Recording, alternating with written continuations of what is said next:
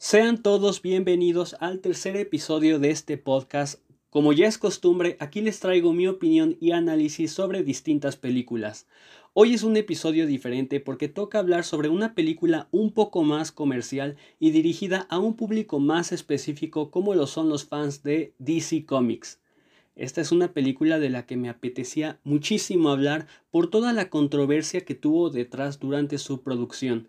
Y claro que estoy hablando de Zack Snyder's Justice League, lo que podemos decir que es la película que tuvimos que haber visto en cines en 2017 llega hasta 2021. Me gustaría agregar algo antes de comenzar con este análisis. Yo fui un lector muy habitual de cómics durante toda mi infancia. Crecí leyendo muchas de estas historias de superhéroes especialmente de DC. Siempre sentí más atracción por estos personajes de esta editorial.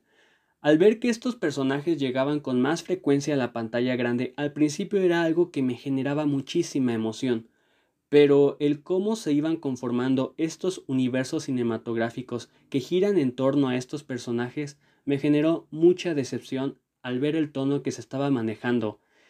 Y es que el sentido que se le estaba dando a estas historias no me agradó. Yo me encuentro totalmente peleado con la idea de presentar a los superhéroes como bufones o emisores de chistes forzados. En 2016, con el estreno de Batman v Superman, el universo cinematográfico de DC Comics tenía un futuro muy inestable. Aunque en taquilla le fue muy bien, la crítica y muchos sectores de la audiencia criticaron el tono y trama oscura que contenía, además de que se le tachaba de tener un desenlace muy confuso, en estos momentos, una cinta de la Justice League ya estaba confirmada con Zack Snyder en la dirección. Justice League, estrenada finalmente en 2017, tuvo una preproducción muy conflictiva. Se habla de que el estudio presionaba mucho a Snyder para cambiar el guion, modificar el tono de la película, regrabar algunas escenas. Me parece que esto fue una decisión muy radical por parte del estudio. Al ver el éxito de la competencia como lo es Marvel, con películas en un tono más caricaturesco y humorístico, logró tener éxito en su fórmula para hacer cine de superhéroes. Warner quiso hacer algo similar, aunque esto implicara dejar de lado la visión y camino que Snyder le había propuesto al estudio.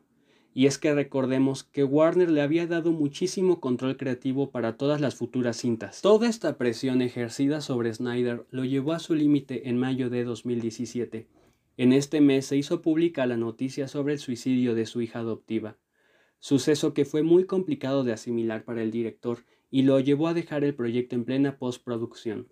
Josh Whedon, director de Avengers 1 y 2, fue contratado para terminar la película, completándola como director no acreditado. Whedon supervisó las nuevas grabaciones y otros cambios que incorporaron un tono más brillante y, claro, más humor además de que redujeron significativamente la duración final de la película.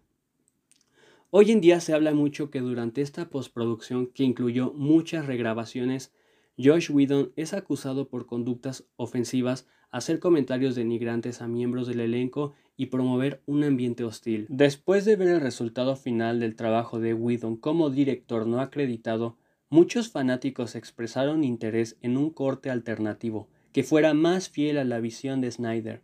Los fanáticos e incluso los miembros del elenco solicitaron el lanzamiento de este, al que entre ellos se le apodó el Snyder Cut. En ese momento, algunos conocedores de la industria consideraban que el lanzamiento era muy poco probable. Sin embargo, Warner Bros. decidió seguir adelante en febrero de 2020 y en mayo el mismo Zack Snyder anunció que el corte original se lanzaría como La Liga de la Justicia de Zack Snyder a través del servicio de streaming HBO Max, conservando muchos aspectos y conceptos de la cinta que vimos en 2017. El Snyder Cut tuvo una recepción muy positiva por parte de la crítica y los fanáticos, quienes afirmaban que estaban viendo una notable mejora en cuanto a la anterior. Los elogios a la dirección de Snyder y la caracterización también fueron muy destacados. Aunque la trama en muchos aspectos sigue siendo la misma, este corte tiene muchísimas mejoras. La que principalmente me gustaría destacar a mí es el desarrollo que podemos ver en los personajes. La cinta que vimos en 2017 nos presentaba personajes muy flojos y sin algún propósito alguno en la trama, se sentía como si solo estuvieran ahí por estar. En este género estamos acostumbrados que para entender a los personajes tenemos que ver 10 películas antes o su película de orígenes y mm, para nada. Este corte de Snyder rompe totalmente con eso. Nos demuestra que un buen guion y la dirección correcta pueden presentarnos un personaje de la mejor manera sin necesidad de una película de una hora y media para presentarnos sus motivos o sus propósitos como personaje. Yo critico totalmente eso, ya que convierte el contar y presentar historias en un simple negocio. Es como sacar películas tan vacías y tan huecas solo por sacarlas. Algo que se le criticaba mucho a la cinta que vimos en 2017 era que se sentía como una película parchada, que no tenía una secuencia lógica o que no podíamos apreciar en realidad lo que estaba pasando en la trama, lo cual es inaceptable para presentar una película. La duración de este Snyder Cut puede ser un factor que le juegue en contra de la cinta. Con cuatro horas puede ser un poco complicada de digerir y procesar, especialmente para quienes no son tan apegados a este tipo de historias.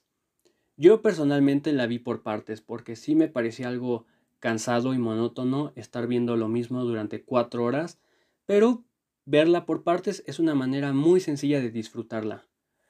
Considero que una película puede ser extensa siempre y cuando fluya de la mejor manera, mientras mantenga coherencia y su hilo debido.